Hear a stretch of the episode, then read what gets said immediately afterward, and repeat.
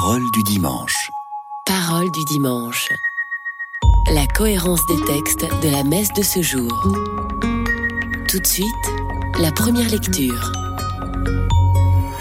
Une émission proposée par Marie-Noël Tabu. Lecture du livre du prophète Sophonie. Cherchez le Seigneur, vous tous, les humbles du pays qui accomplissez sa loi. Cherchez la justice, cherchez l'humilité. Peut-être serez-vous à l'abri au jour de la colère du Seigneur. Je laisserai chez toi un peuple pauvre et petit. Il prendra pour abri le nom du Seigneur. Ce reste d'Israël ne commettra plus d'injustice, ils ne diront plus de mensonges, dans leur bouche plus de langage trompeur.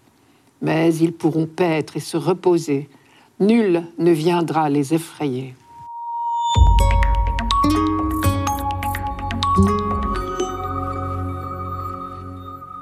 Le livre de Sophonie est surprenant parce que très contrasté.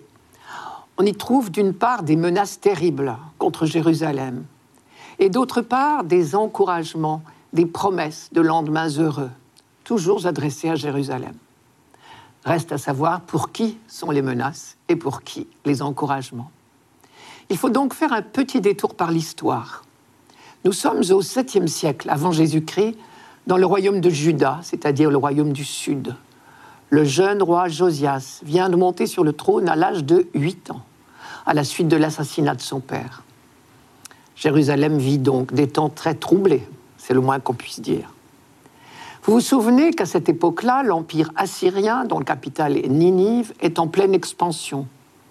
Sous la menace assyrienne, les rois ont préféré capituler d'avance, ce qui veut dire en clair que le royaume de Jérusalem est vassal de Ninive.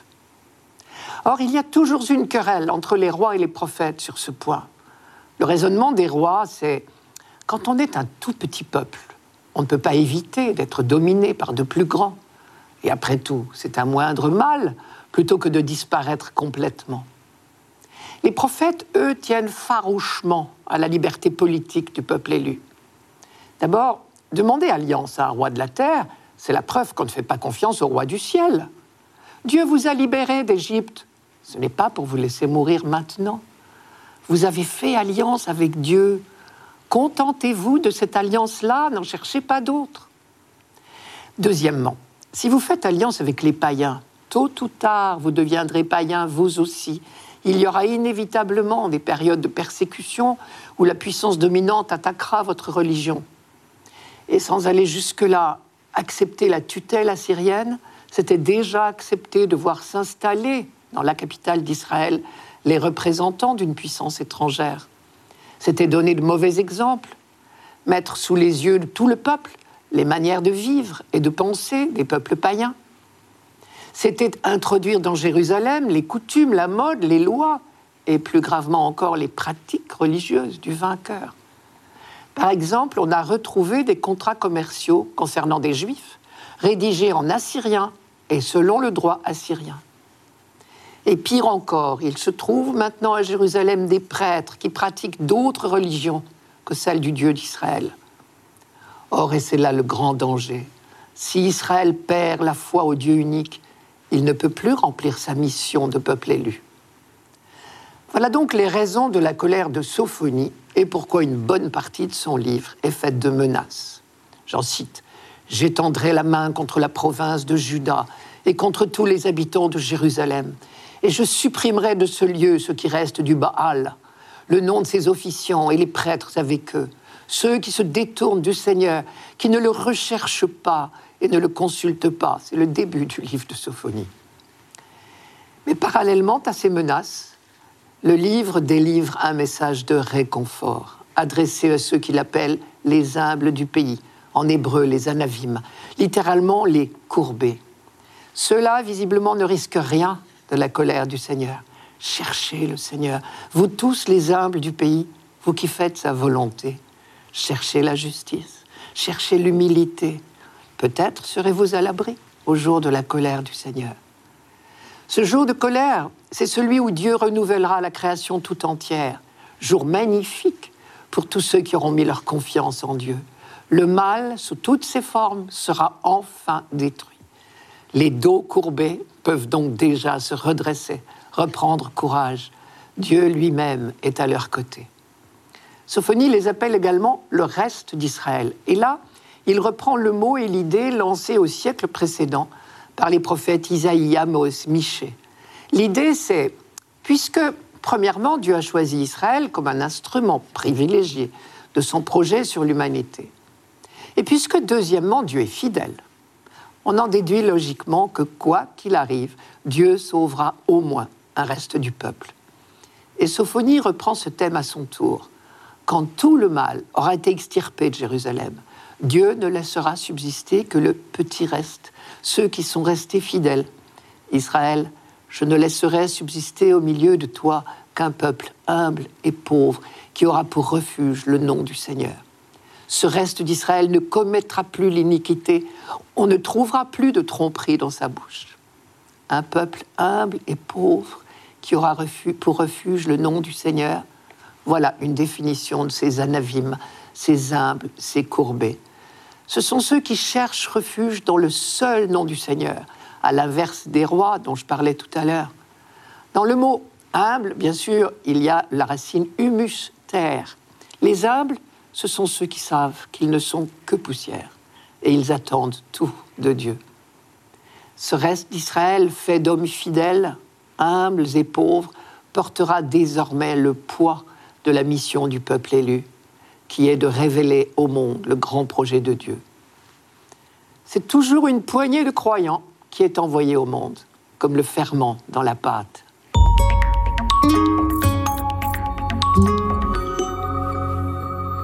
Radio Notre-Dame. Parole du dimanche. Parole du dimanche. La cohérence des textes de la messe de ce jour. Tout de suite, le psaume une émission proposée par Marie-Noël Tabu. Psaume 145. Le Seigneur fait justice aux opprimés, aux affamés il donne le pain. Le Seigneur délie les enchaînés. Le Seigneur ouvre les yeux des aveugles. Le Seigneur redresse les accablés. Le Seigneur aime les justes. Le Seigneur protège l'étranger. Il soutient la veuve et l'orphelin. Le Seigneur est ton Dieu pour toujours.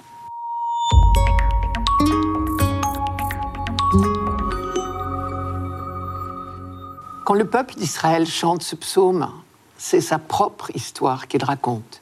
Et il rend grâce pour la protection indéfectible de Dieu. Il a connu toutes ces situations. L'oppression en Égypte, dont Dieu l'a délivré à main forte et à bras étendus, comme ils disent. Et aussi l'oppression à Babylone. Et là encore, Dieu est intervenu. Ce psaume a été écrit justement après le retour de l'exil à Babylone, peut-être pour la dédicace du, temple restauré. Le temple, vous vous souvenez, avait été détruit en 587 avant Jésus-Christ par les troupes du roi de Babylone, Nabucodonosor. 50 ans plus tard, en 538, quand Cyrus, roi de Perse, a vaincu Babylone à son tour, il a autorisé les Juifs qui étaient esclaves à Babylone à rentrer en Israël et à reconstruire leur temple. Et la dédicace de ce temple rebâti a été célébrée dans la joie et dans la ferveur. Le livre d'Esdras raconte les fils d'Israël, les prêtres, les lévites et le reste des déportés firent dans la joie la dédicace de cette maison de Dieu. Ce psaume est donc tout imprégné de la joie du retour au pays. Une fois de plus, Dieu vient de prouver sa fidélité à son alliance. Il a libéré son peuple. Et quand Israël relit son histoire, il peut témoigner que Dieu l'a accompagné tout au long de sa lutte pour la liberté. Le Seigneur fait justice aux opprimés. Le Seigneur délie les enchaînés. Israël a connu la faim aussi, dans le désert, pendant l'Exode, et Dieu a envoyé la manne et l'écaille pour sa nourriture. Aux affamés, il donne le pain. Et peu à peu, on a découvert ce Dieu qui systématiquement prend parti pour la libération des enchaînés et pour la guérison des aveugles, pour le relèvement des petits de toutes sortes. Ils sont ces aveugles encore, à qui Dieu ouvre les yeux, à qui Dieu se révèle progressivement par ses prophètes depuis des siècles. Ils sont ces accablés que Dieu redresse inlassablement, que Dieu fait tenir debout. Ils sont ce peuple en quête de justice, que Dieu guide. Dieu aime les justes, dit le psaume. Et c'est donc un chant de reconnaissance qu'il chante ici. Le Seigneur fait justice aux opprimés. Aux affamés, il donne le pain. Le Seigneur délie les enchaînés. Le Seigneur ouvre les yeux des aveugles. Le Seigneur redresse les accablés. Le Seigneur aime les justes. Le Seigneur protège l'étranger. Il soutient la veuve et l'orphelin. Le Seigneur est ton Dieu pour toujours. Vous avez remarqué l'insistance sur le nom Seigneur, sept fois dans ces trois versets. Et ici, il traduit le fameux nom de Dieu, le nom révélé à Moïse au buisson ardent, les quatre lettres YHVH, ce qu'on appelle le tétragramme, qui disent la présence permanente, agissante, libératrice de Dieu à chaque instant de la vie de son peuple.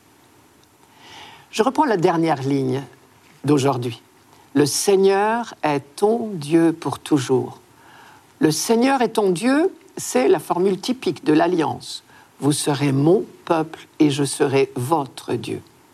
Toujours dans la Bible, quand on rencontre l'expression mon Dieu, on sait qu'il y a là un rappel de l'alliance, de toute l'histoire, je devrais dire l'aventure de l'alliance entre Dieu et son peuple choisi. Alliance à laquelle Dieu n'a jamais failli. Le Seigneur est ton Dieu pour toujours. Une fois de plus, je remarque que la prière d'Israël est toujours tendue vers l'avenir. Elle n'évoque le passé que pour fortifier son attente, son espérance. Et ici, l'insistance sur le futur, pour toujours, vise aussi à fortifier l'engagement du peuple. Il est bien utile de se répéter ce psaume, non seulement pour reconnaître la simple vérité de l'œuvre de Dieu en faveur de son peuple, mais aussi pour se donner une ligne de conduite. Car en définitive, cet inventaire de l'œuvre de Dieu est aussi un programme de vie. Si Dieu a agi ainsi envers Israël, celui se sent tenu d'en faire autant pour les autres. Tous les exclus du monde ne connaîtront l'amour que Dieu leur porte qu'à travers le comportement de ceux qui en sont les premiers témoins. Et d'ailleurs, pour être sûr que le peuple se conforme peu à peu à la miséricorde de Dieu, la loi d'Israël comportait beaucoup de règles de protection des veuves, des orphelins, des étrangers. La loi n'avait qu'un objectif, faire d'Israël un peuple libre, respectueux de la liberté d'autrui. Parce que Dieu mène inlassablement son peuple et à travers lui l'humanité tout entière sur un long chemin de libération. Quant aux prophètes, vous le savez bien, c'est principalement sur l'attitude par rapport aux pauvres et aux affligés de toutes sortes qu'il jugeait de la fidélité d'Israël à l'alliance. Si on fait l'inventaire des paroles des prophètes, on est obligé d'admettre que leur rappel à l'ordre porte majoritairement sur deux points, toujours les mêmes. Une lutte acharnée contre l'idolâtrie, d'une part, et les appels à la justice et au souci des autres, d'autre part. Jusqu'à oser dire de la part de Dieu, c'est la miséricorde que je veux et non les sacrifices, la connaissance de Dieu et non les holocaustes, c'est oser. Ou encore, on t'a fait savoir, ô homme, ce qui est bien, ce que le Seigneur exige de toi. Rien d'autre que respecter le droit, aimer la fidélité et marcher humblement avec ton Dieu. Michée chapitre 6. Et nous lisons dans le livre du Siracide que les larmes de tous ceux qui souffrent coule sur les joues de Dieu. C'est au chapitre 35. Mais au fait, si nous sommes assez près de Dieu, logiquement, elle devrait couler aussi sur nos joues à nous. C'est peut-être cela, être à son image.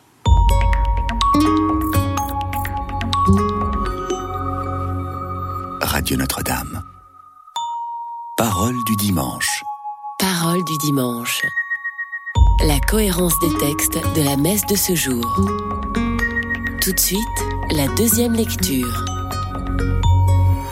Une émission proposée par Marie-Noël Tabu. Lecture de la première lettre de Saint Paul apôtre aux Corinthiens. Frères, vous qui avez été appelés par Dieu, regardez bien. Parmi vous, il n'y a pas beaucoup de sages aux yeux des hommes, ni de gens puissants ou de haute naissance. Au contraire, ce qu'il y a de fou dans le monde. Voilà ce que Dieu a choisi. pour couvrir de confusion les sages. Ce qu'il y a de faible dans le monde, voilà ce que Dieu a choisi pour couvrir de confusion ce qui est fort. Ce qui est d'origine modeste, méprisé dans le monde, ce qui n'est pas, voilà ce que Dieu a choisi pour réduire à rien ce qui est. Ainsi aucun être de chair ne pourra s'enorgueillir devant Dieu. C'est grâce à Dieu, en effet, que vous êtes dans le Christ Jésus, lui qui est devenu pour nous sagesse venant de Dieu, justice, sanctification, rédemption. Ainsi, comme il est écrit, celui qui veut être fier, qu'il mette sa fierté dans le Seigneur.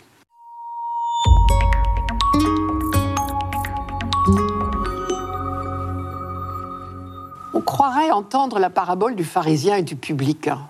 C'est vraiment le monde à l'envers. Ceux qui, humainement, sont des gens bien, comme on dit, des sages aux yeux du monde, ne recueillent aucune considération de la part de Paul.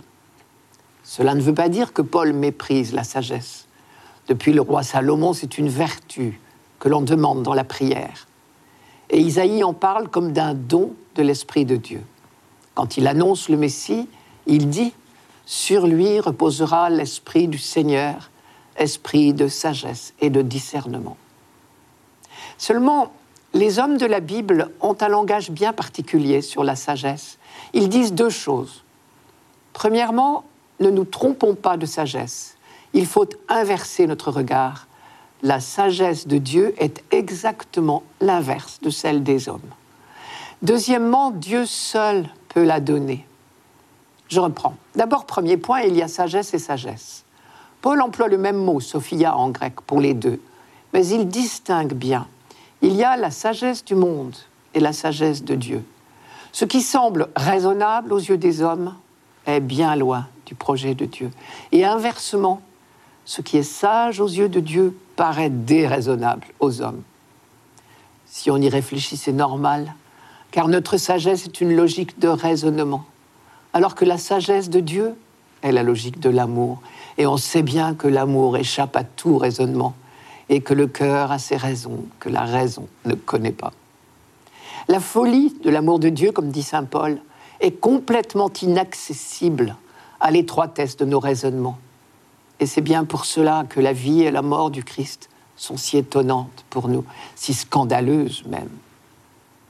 Une fois de plus, on retrouve Isaïe, je cite, Vos pensées ne sont pas mes pensées, mes chemins ne sont pas vos chemins, dit Dieu. C'est Isaïe 55. Et l'abîme qui sépare nos pensées de celles de Dieu est tel que Jésus pourra aller jusqu'à traiter Pierre de Satan quand il se laisse aller à des considérations trop humaines. Arrière, Satan, tes vues ne sont pas celles de Dieu, mais celles des hommes, dit Jésus à Pierre. La distance qui nous sépare de Dieu, c'est un thème très fort dans toute la Bible. Dieu est le tout autre. Avec lui, on dirait que tout notre système de valeurs est inversé. Ce que nous appelons richesse, sagesse, force, n'est rien aux yeux de Dieu. Et la Bible va encore plus loin. Non seulement Dieu ne se conforme pas à notre hiérarchie de valeurs, mais on a bien l'impression qu'il fait juste l'inverse. Bien souvent, dans l'histoire de l'Alliance, Dieu a porté son choix sur les plus petits. Pensez à David. Parmi les huit fils de Jessé, Dieu avait choisi le plus jeune, le plus petit, celui qui était sans importance. Tellement sans importance qu'on n'avait même pas pensé à le présenter au prophète Samuel. Deuxième point, la vraie sagesse qui est celle de Dieu ne peut être que don de Dieu. Dieu est le tout autre. Nous ne l'atteignons pas. Nous ne le comprenons pas par nous-mêmes. Tout ce que nous pouvons savoir de lui, dire de lui, c'est par révélation. Il nous fait connaître son mystère, comme dit Paul dans la lettre aux Éphésiens.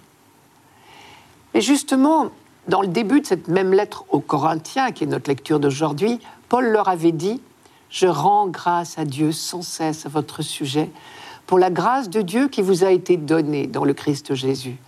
Car vous avez été en lui comblés de toutes les richesses, toutes celles de la parole et toutes celles de la connaissance. C'est que le témoignage du Christ s'est affermi en vous, si bien qu'il ne vous manque aucun don. Vous avez remarqué le mot don. Et du coup, évidemment, on voit bien que pour Paul, cette connaissance de Dieu qui nous a été donnée par grâce ne peut pas être une occasion de nous vanter. Ce serait justement contraire à la sagesse. Les dons de Dieu ne sont pas une cause d'orgueil personnel, mais d'action de grâce. Si les vues de Dieu sont différentes des nôtres, lui seul peut nous les faire pénétrer. Le texte d'aujourd'hui apparaît bien comme l'application à la communauté de Corinthe de ces choix surprenants de Dieu. Paul invite les Corinthiens à se regarder avec réalisme. Humainement parlant, rien ne les désignait pour recevoir un appel de Dieu. Ils ne sont ni savants, ni puissants, ni nobles aux yeux du monde, mais un ramassis de tout venant qui ne serait rien si la puissance de Dieu n'en faisait pas son Église. Leur titre de noblesse, le seul important aux yeux de Dieu, c'est leur baptême. Décidément, Dieu crée le monde nouveau de toutes pièces. Corinthe, c'est l'illustration vivante de l'initiative inouïe de Dieu qui recrée le monde selon ses propres chemins, bousculant les données habituelles des sociétés humaines. Il nous reste juste à rendre gloire à Dieu pour tant d'amour pour les hommes.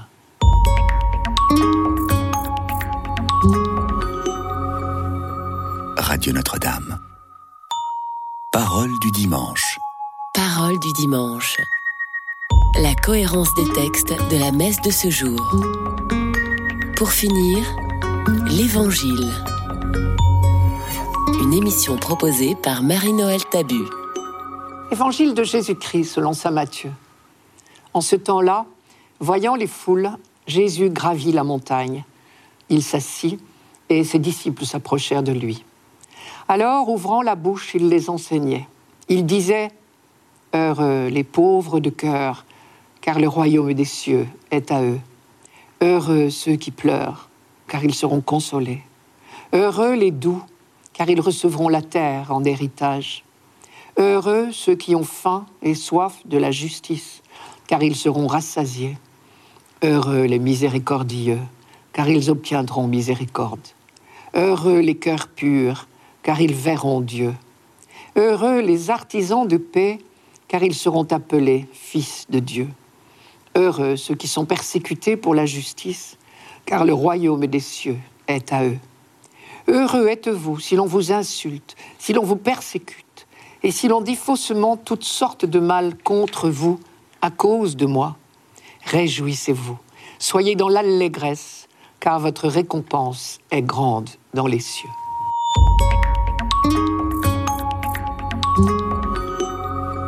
Je commence par la phrase qui nous paraît la plus difficile.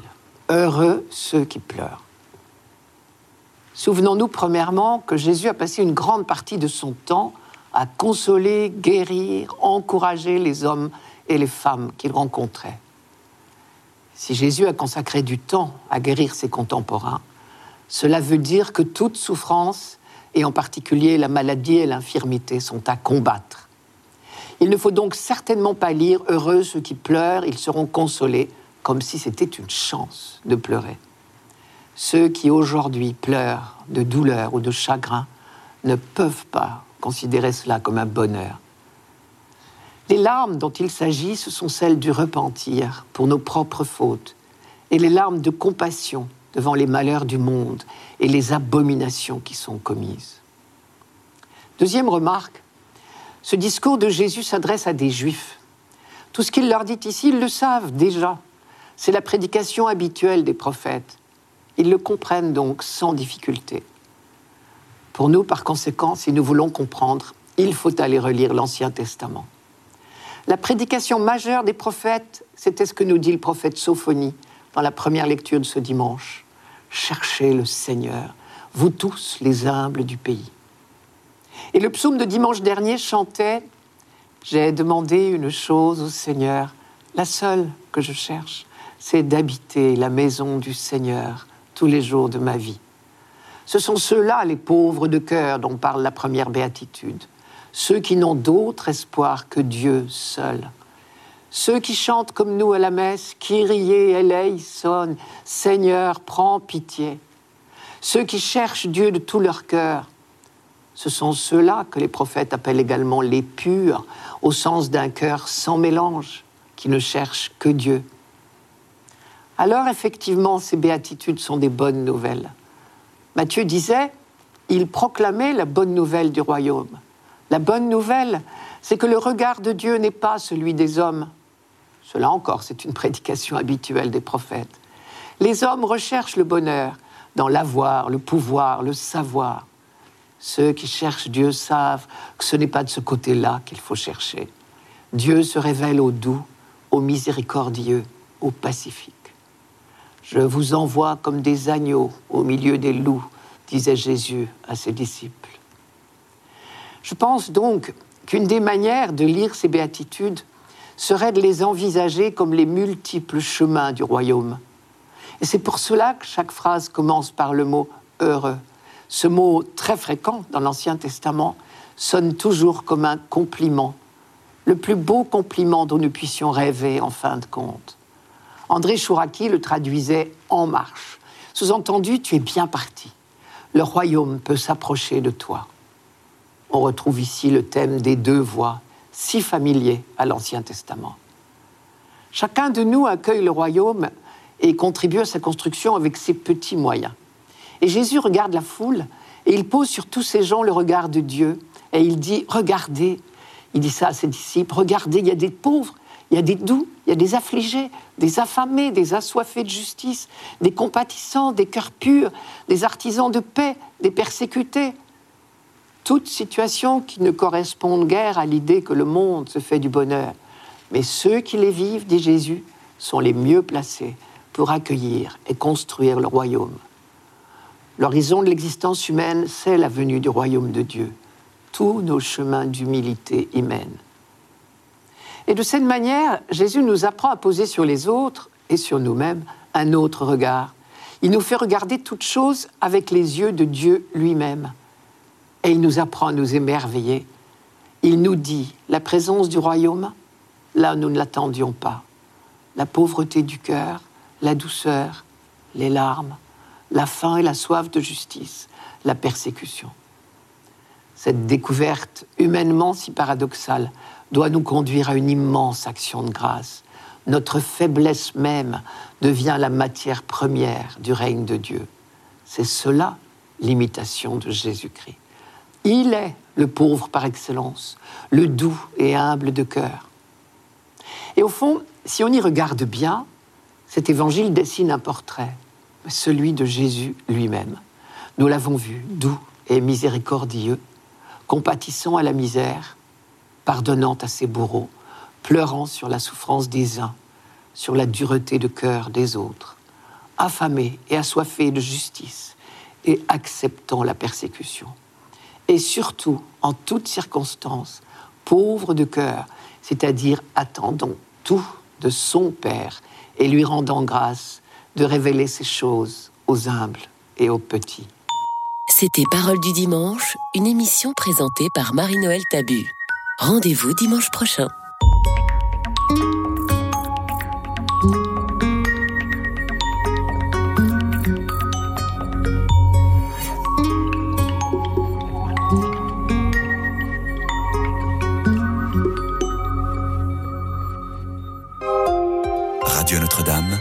La vie prend un sens.